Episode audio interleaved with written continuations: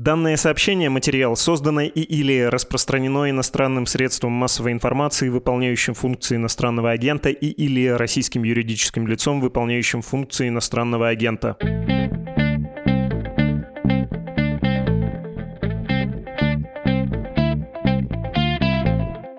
Вы слушаете «Что случилось?» Подкаст о новостях, которые долго остаются важными. У микрофона Владислав Горин. Мы говорим сегодня с Андреем Баклицким, старшим научным сотрудником Института ООН по исследованию проблем разоружения. Здравствуйте. Добрый день, Владислав. Как вы провели это воскресенье, если не секрет? Ох, э, да, много-много интересных новостей, и ты думаешь уже, что еще может произойти в мире, а тут что-то еще каждый раз происходит. Ну, вот я тоже, да, наблюдал за этими новостями, которые в ленте всплывали, про то, что министр обороны Российской Федерации Сергей Шойгу позвонил коллегам из Франции, из Турции, из Великобритании, из Соединенных Штатов и предупредил об угрозе применения Киевом грязной ядерной бомбы. И я не без изумления наблюдал, как всплывают эти новости, потом пошел почитать предваряющий этот текст, он вышел вчера утром в РИА Новостях, и я думаю, его имеет смысл прочитать целиком, потому что, ну, эта заметка оглушительная по содержанию. Позволю себе обширную цитату. Как сообщили заслуживающие доверия источники в разных странах, в том числе на Украине, по поступающим сведениям, киевский режим готовит на территории своей страны провокацию, связанную с подрывом так называемой грязной бомбы или маломощного ядерного боеприпаса.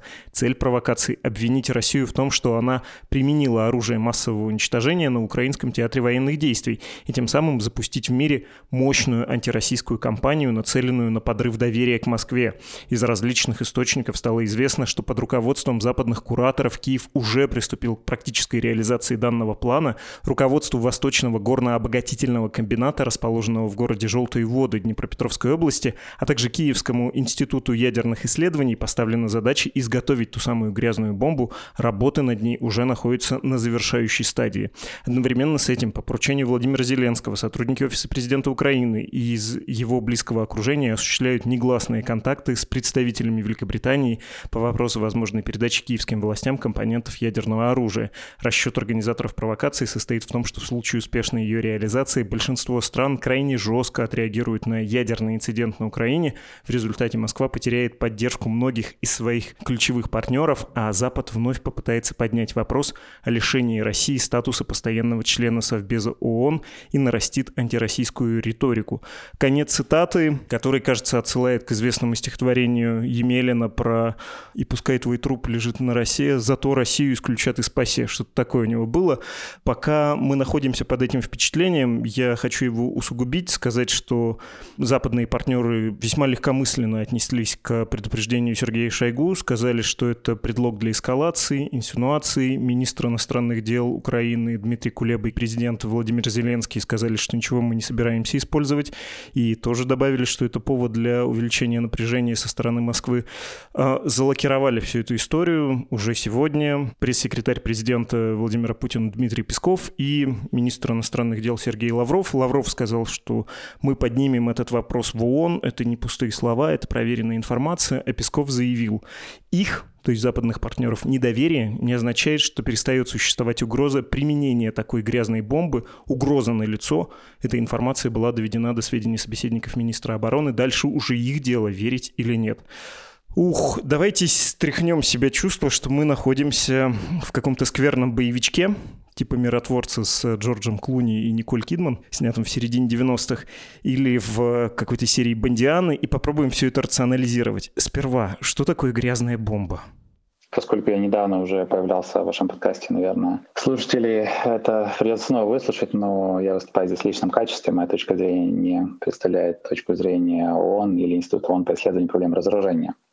И к тому, что вы уже отметили, надо добавить еще сегодняшний брифинг генерал-лейтенанта Игоря Кириллова, это начальник войск традиционной химической и биологической защиты вооруженных сил России, который, в общем-то, пересказал примерно то же самое, что было в материале РИА Новостей, немного расширив его, но, в общем, да, РИА Новости не исключено, что либо у них один источник, либо как раз войска РХБЗ были тем самым источником, который с РИА Новостями говорил. Грязная бомба — это журналистский термин, это не настоящий термин. Это все направление, скажем, а, инженерной мысли, называется радиологическое оружие. И вот цитируя буквально военные слова на сайте Минобороны России, это один из возможных видов оружия, действие которого основано на использовании радиоактивных веществ для поражения живой силы, ионизирующими излучениями, заражения местности, воздуха, военной техники и других объектов без ядерного взрыва. То есть это не то же самое, что ядерная бомба, даже не сильно близко к ядерной бомбе. У вас нет большинства поражающих факторов, которые есть в ядерной бомбе. У вас нет самого взрыва, у вас нет огромной температуры, у вас нет э, вспышки электромагнитных излучений, которые может уничтожать электронику. У вас есть только какое-то радиоактивное вещество, которое вы помещаете вместе с обычной взрывчаткой, смешиваете с обычной взрывчаткой и взорвав его, это вещество радиоактивное распространяется на максимально большой территории, насколько вы сможете, соответственно, заражая ее продуктами распада. Собственно говоря, и все. Это вот очень простая, очень такая не хочется снова говорить ядерное оружие, но вот для бедных, да, что такое оружие массового уничтожения для бедных, да и то не очень массового.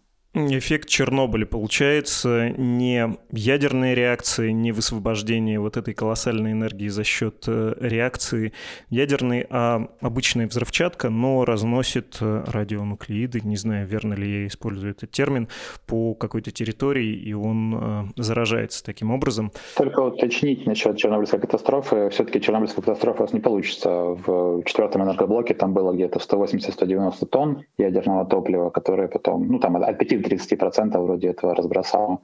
То есть представьте, да, что вам нужно для каждого такого взрыва собирать по 180 тонн взрывчатки, как ее транспортировать. Ну, то есть, чтобы представить, если вы хотите сопоставимые с Чернобыльской трагедией результаты получить, это чисто инженерно невозможно использовать. Не масштаб, но принцип, конечно, я имел в виду.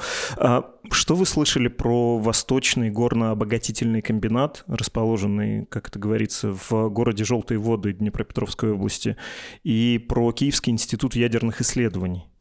Восточный горно-бактериальный комбинат как раз меня больше всего смутил в этом всем заявлении. Ну, оно на самом деле какое-то тоже не очень конкретное, потому что там смешиваются в комментариях российских представителей власти две вещи. Первое, что Украина пытается создать ядерное оружие, а второе, что Украина готовит провокацию с грязной бомбой они напрямую никак между собой не связаны. Совсем нет никакой необходимости Украине создавать ядерное оружие, создать грязную бомбу. И там дальше, собственно, объясняется, почему. Потому что есть много радиологических материалов, есть атомные электростанции и так далее и тому подобное. Украина добывает уран на своей территории. Какую-то часть э, своей добычи она сама обеспечивает, которую она потом использует в АЭС.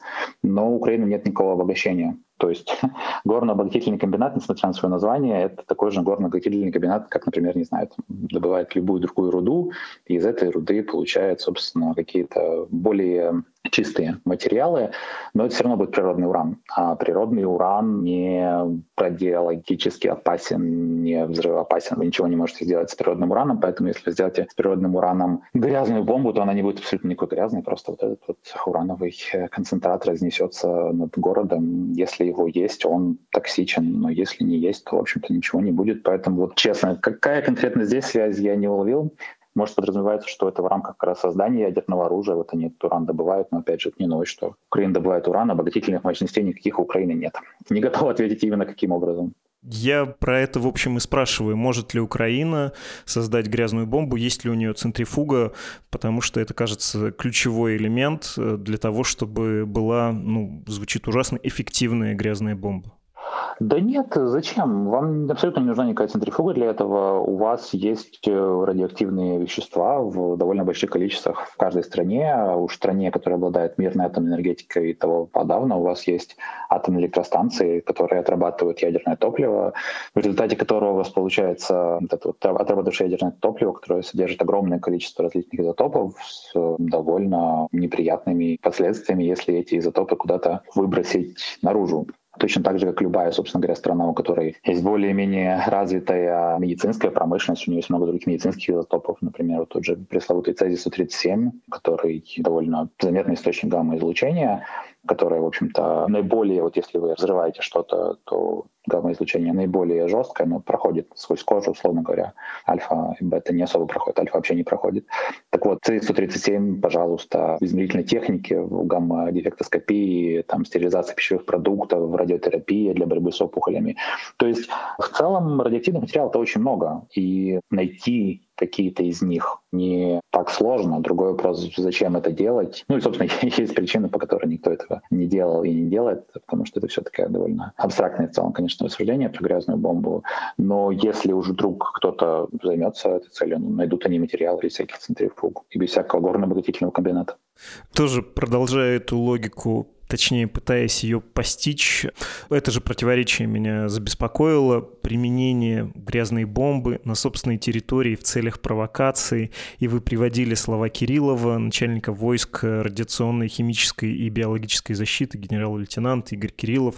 Вот он сказал, я могу точно процитировать, что в результате проведения провокаций с применением грязной бомбы Украина рассчитывает запугать местное население, увеличить поток беженцев по Европе и выставить Российскую Федерацию как ядерного террориста. Ну, то есть, если что-то такое применяется, даже в теории, то вряд ли можно рассчитывать на какой-то эффект, кроме психологического, учитывая масштабы заражения, поражения. Ну, сложно говорить о масштабах заражений и поражений, если мы даже примерно не представляем, о каком веществе идет речь, о каком количестве вещества идет речь, о том, каким образом будет осуществляться подрыв этого вещества. Есть большая разница, это на земле, это в воздухе, в какой форме это. Ну, то есть, как бы вообще ничего нельзя, честно говоря, сказать. Можно сказать, что вариантов может быть очень много.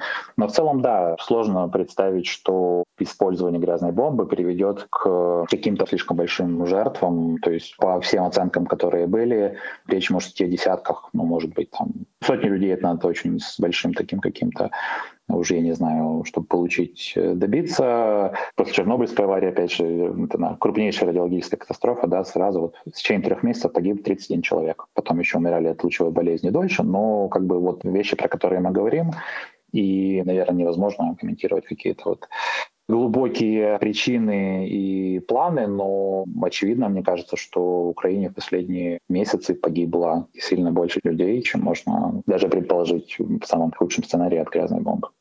Продолжая вот эту череду наивных вопросов, но хочется их задать, получить ответ, и, ну, если не успокоиться, то лучше разобраться в происходящем и в то, что пытаются тебе сказать, чем тебя пытаются испугать. Сколько-то скрыто ее создание и использование может быть осуществлено, потому что есть же какой-то и международный контроль, да, вот тот же Кулеба сказал, что у нас все прозрачно для МАГАТЭ, пожалуйста, в скорости приедет делегация из этой структуры международной. С ядерными материалами непосредственно да, то есть все атомные электростанции Украины находятся под гарантией МАГАТЭ, кроме Запорожской на данный момент, потому что она не находится под контролем Украины. Соответственно, там агентство, которое считает по-прежнему ее территория Украины, не может туда попасть. Ну как, может по каким-то вот таким отхок договоренностям, но рутинную работу по учету контроля ядерных материалов, насколько я знаю, там не проводится, но все остальное, да, регулярно приезжают инспекции агентства, есть база материалов, все сверяется, чтобы все было на месте. Но, опять же, если речь идет про что-то такое меньшего калибра, то да, можно там предположить, что какие-то вот медицинские изотопы могут быть использоваться, они сильно меньше контролируются. Другой вопрос, что вот э, непосредственно в заявлениях российского руководства, российского министерства обороны четко заявлено, что целью этого является, помимо прочего, представить это как будто это плохо взорвавшийся или не взорвавшийся российский ядерный заряд и заявить, что Россия провела атаку ядерным оружием, и это впоследствии просто не сработало. Ну, потому что довольно очевидно, что взрыв ядерной бомбы будет сильно отличаться от взрыва грязной бомбы. Но я думаю, что здесь тоже вряд ли можно выдать взрыв грязной бомбы за взрыв чего-то другого. У вас изотопный состав будет совсем другой. То есть для того, чтобы вам прям надо было подобрать или попытаться собрать изотопный состав того, чтобы что-то выглядело, как будто это был взрыв ядерной бомбы, я боюсь, что это очень сложная задача, и все-таки это довольно несложно отличить. Ну и во-вторых, если вы имитируете, что была атака ядерным оружием, ну у вас должна остаться сама бомба. То есть, наверное, тогда надо предположить, что где-то Украина должна украсть какую-то российскую бомбу и потом пытаться начинить ее изотопами. Потом. Ну, то есть это какая-то довольно сложная схема, и тут, наверное, уже действительно медицинскими изотопами обойтись не получится. Хорошо, разобрались, кажется, с основными фактами, связанными с актуальным сюжетом. Давайте поговорим про феномен грязной бомбы. Я давно про нее слышу, и логика всегда, как мне казалось, была такой. Страх намеренное, в том числе культивирование этого страха перед террористами, ну потому что что может быть хуже, условно, 11 сентября? Только 11 сентября, после которого нельзя отстроить заново Нью-Йорк, погрести умерших, оплакать их, будет вот такой маленький кровоточащий Чернобыль, напоминающий о себе годами, все не вычистишь. А кто может э, дать исламистам такую бомбу? Ну, понятно, Саддам, давайте его свергнем. Это вот тогда все началось, тогда перешло из боевиков категории «Б» в статус «давайте обсуждать это серьезно» и даже, оперируя такими понятиями, предпринимать какие-то действия, включая военные операции.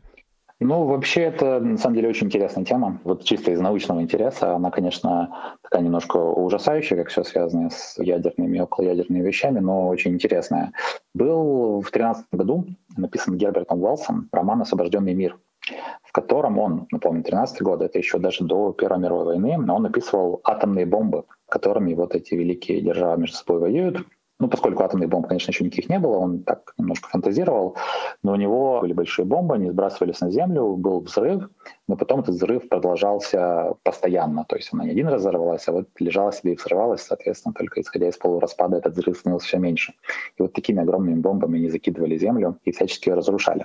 Но это, конечно, была научная фантастика, хотя роман интересный. Если будет желание почитать, вот такое все немножко ретро-панк атомный. В 40-е годы, когда начало вот это все подходить к тому, что ядерную энергию можно как-то использовать, в том числе в военных целях, начали сначала ученые об этом говорить, потом начали военные об этом говорить.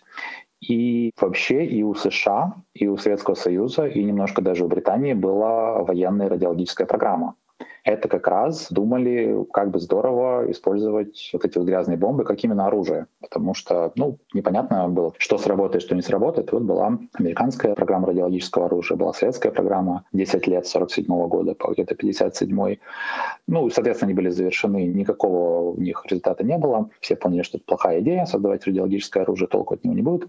Но вот э, после 11 сентября снова это все всплыло активно. Я говорил вот с э, американскими коллегами, которые занимались этими вещами предметно в свое время, они говорят, что им до какого-то времени запрещали вообще говорить про вот эти грязные бомбы, где бы то ни было в СМИ, чтобы не подкинуть террористам идею. Потому что кажется же, что ну, что может быть проще, да, действительно. Нашли вы какой-нибудь делящийся материал где-нибудь там в больнице к бомбе примотали, взорвали и сказали радиоактивное заражение. И вот вам паника, вот вам все это.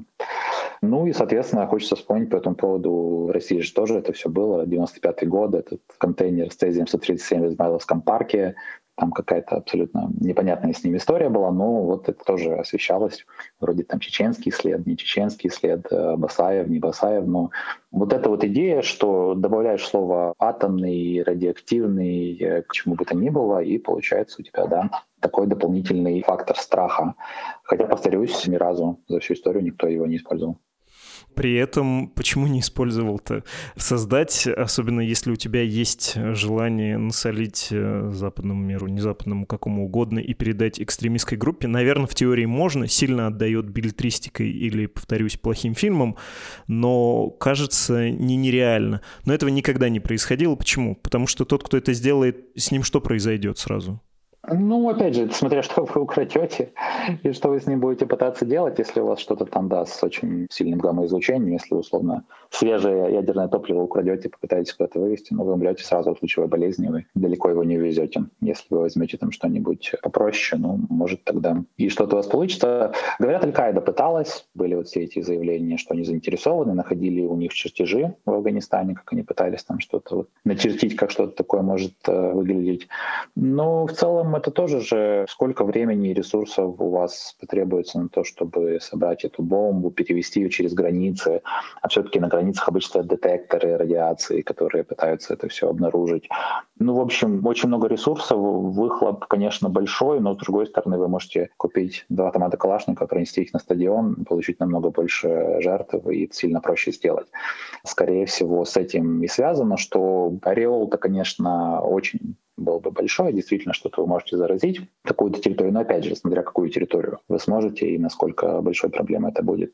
Все-таки речь идет действительно не про технику да, государства, когда вот планировались именно непосредственно бомбы, там взрыватель с высотометром, который вот на какой-то определенной высоте взорвет, чтобы было максимальное облако над городом и там, чтобы заразило больше, или там, например, какие-нибудь отдельные осколочные фрагменты, чтобы они распыляли на большую территорию. Ну, вряд ли вы это сможете в полевых каких-то условиях сделать.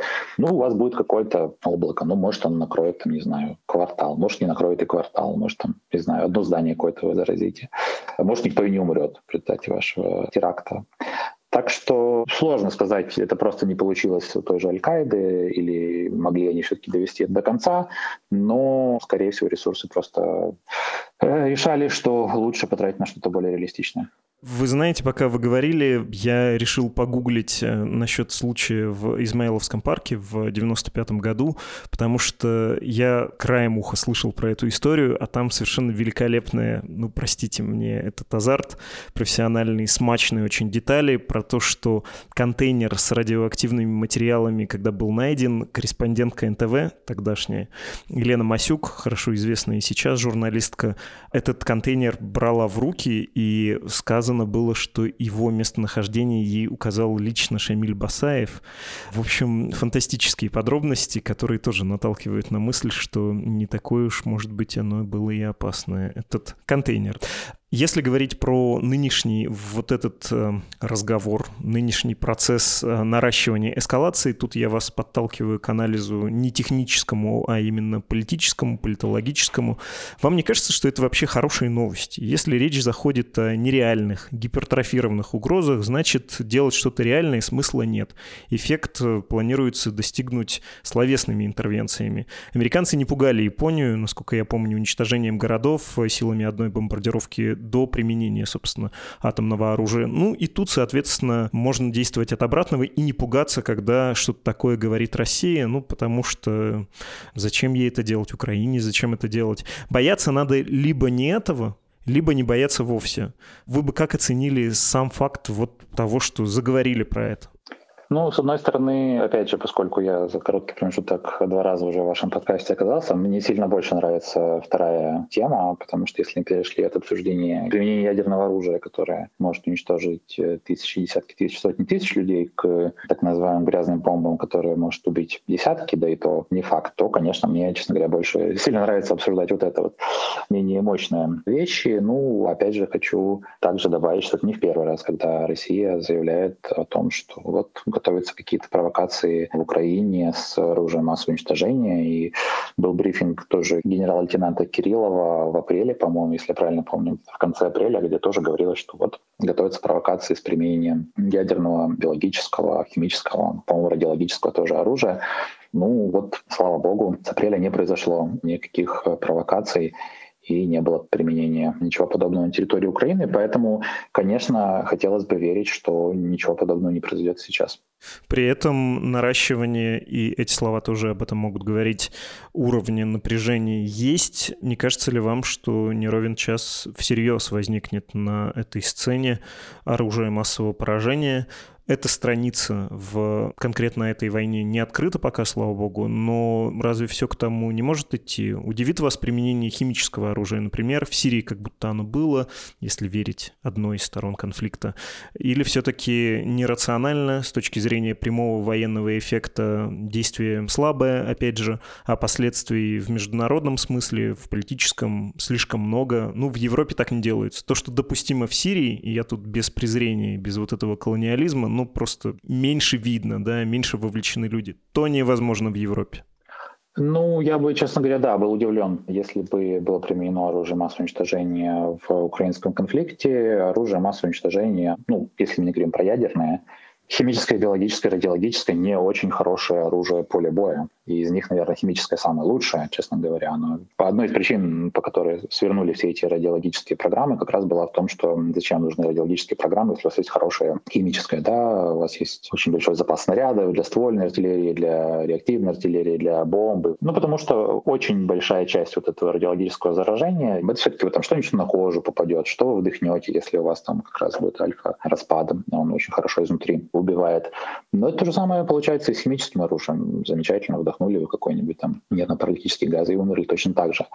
И это сильно проще и у вас все это для этого уже готово все сделано, но даже это химическое оружие, опять же, почему оно в итоге было признано как не самое эффективное, помимо того, что это варварский способ войны, это очень неизбирательное, негуманное, гибнет все, что попадется под руку, оно еще и все-таки не очень эффективно в плане войны. Вы упомянули Сирию, но по заявлению той стороны, которая об этом свидетельствовала, жертвы были все-таки не очень большие, и с химическим оружием тоже известно примерно, как бороться. У вас есть противогаз газы, у вас есть другие всякие методы защиты от него. Поэтому оно не позволит каким-то образом прям сильно переломить ход конфликта. Опять же, даже если убрать в сторону то, что там, не знаю, ветер куда-то там мог подуть, и это может быть проблемой для своих же войск, то есть вам своим войскам тоже придется жизнь сильно усложнять.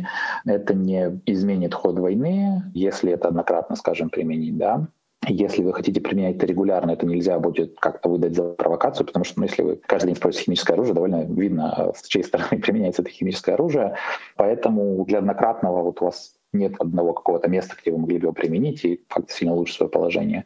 В Сирии все-таки все сильно по-другому было. Если противодействие регулярной армии с логистическими возможностями, имеющая там возможность поставить, не знаю, те же тысячи противогазов в случае необходимости, абсолютно никакого смысла вам применения химического оружия нет. И я думаю, в плане радиологического оружия тоже ситуация похожая. Так что я был бы удивлен, да. Спасибо вам большое за то, что снова поговорили с нами в жанре, я бы описал его так, апокалипсис случится, но не сегодня, не завтра, а возможно послезавтра. Андрей Ваклицкий, старший научный сотрудник Института ООН по исследованию проблем разоружения. Спасибо.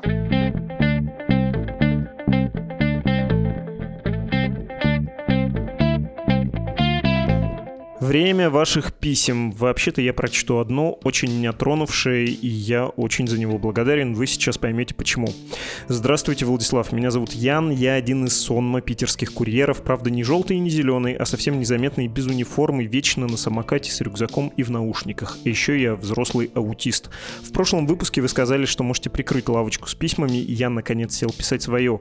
Тут ничего общественно значимого, просто благодарность. Большое спасибо команде подкаста за то, какой он есть, за регулярность регулярность, подбор тем и гостей, за то, что даете возможность понимать этот непонятный и ставший еще менее понятным из-за войны мир. Еще спасибо вам, в первую очередь, за ваш спокойный голос. Мне максимально комфортно воспринимать информацию в вашем ритме и без ярких эмоций, за четкую структуру и точные вопросы, умение направить собеседников, если они отвлекаются или уходят от темы, за дозированное личное мнение, которое добавляет в информационно-аналитический подкаст что-то от живого общения. Отдельное и большущее спасибо за ритуалы, таким как я, это очень важно, за то, что читаете письма слушателей в конце выпуска. Это напоминает, как много неравнодушных и думающих людей вокруг и позволяет узнать разные мнения. За то, что каждый раз заново произносите плашку об иноагентстве, а не ставите раз и навсегда записанный отрывок, как будто продолжаете ту первую традицию с разными голосами.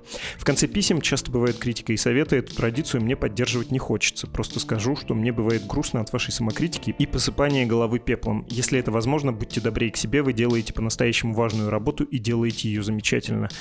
Как после такого такого, дорогой Ян, отказаться от чтения новых писем. Действительно, был у меня период уныния. Подумал я было, что надо заканчивать эту традицию, но вы говорите, что это спасительный ритуал. Спасибо вам большое, дорогой Ян, за эту точку зрения. И, как велит все тот же ритуал, напоминаю, чтобы поддержать наши издания, есть страницы support.meduza.io и save.meduza.io. С вами были подкаст «Что случилось?» о новостях, которые долго остаются важными. До скорого.